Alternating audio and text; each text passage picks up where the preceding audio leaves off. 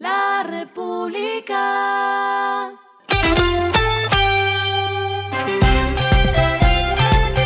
Al finalizar la jornada, esto es lo que debes saber sobre el comportamiento de los negocios, las finanzas y la economía. Las movidas de hoy fueron.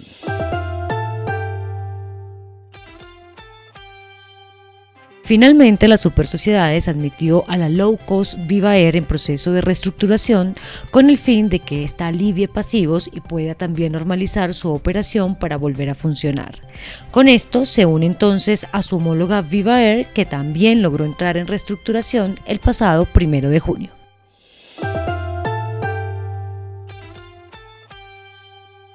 Tras varios meses de conversaciones con Apollo Global Management y Glor Group, Millicon informó que finalizó sin acuerdo las conversaciones con estas compañías que buscaban comprar la empresa. El acuerdo de negocio que no se dio buscaba que ambas empresas adquirieran 100% de las acciones en circulación de Millicon, que opera en el sector de las telecomunicaciones con la marca Tigo.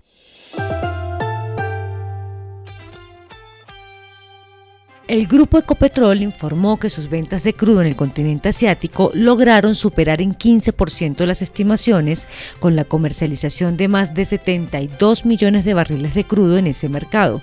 El positivo desempeño de la petrolera en Asia se debe principalmente a la apertura de la oficina con sede en Singapur, lo que le ha facilitado un mayor conocimiento del mercado local. Lo que está pasando con su dinero.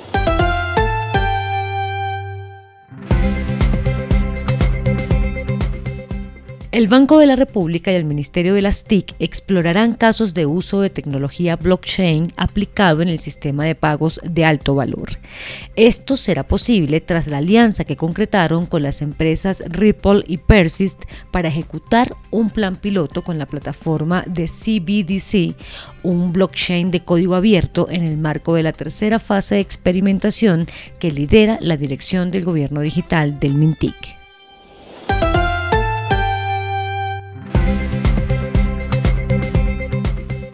Los indicadores que debe tener en cuenta. El dólar cerró en 4.145,72 pesos, bajó 18,94 pesos. El euro cerró en 4.529,41 pesos, bajó 14,86 pesos. El petróleo se cotizó en 71,66 dólares el barril. La carga de café se vende a 1.595.000 pesos y en la bolsa se cotiza a 2,22 dólares. Lo clave en el día.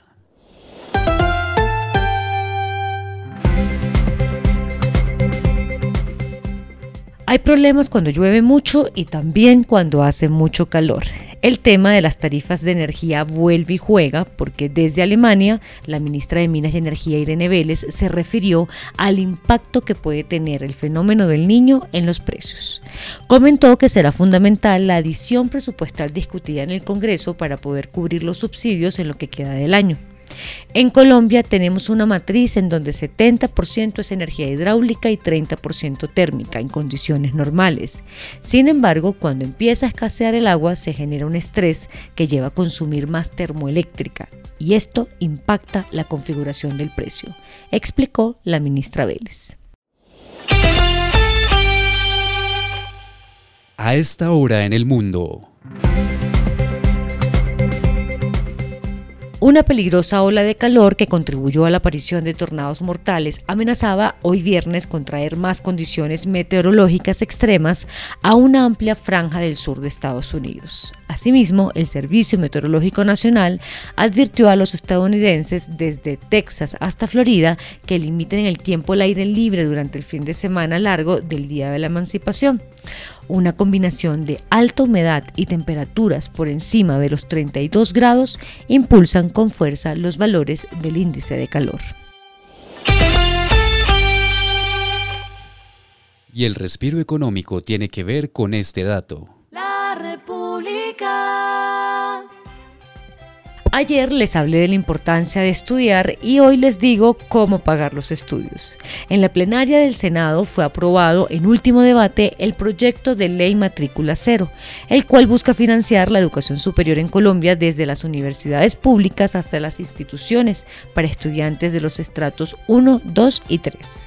La ley 260 busca que el gobierno financie los recursos completos y necesarios para alcanzar la gratuidad de la matrícula para programas de pregrado. La fuente de ingresos de la financiación será dispuesta en conceptos educativos desde el presupuesto general. La República.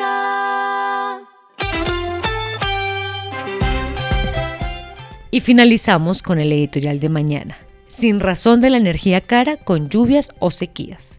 La CREC y el Ministerio de Energía no han podido actuar contra el sinsentido de recibos caros cuando abundan las lluvias y hay sequías. Todo un ejemplo de desgreño. Esto fue Regresando a casa con Vanessa Pérez.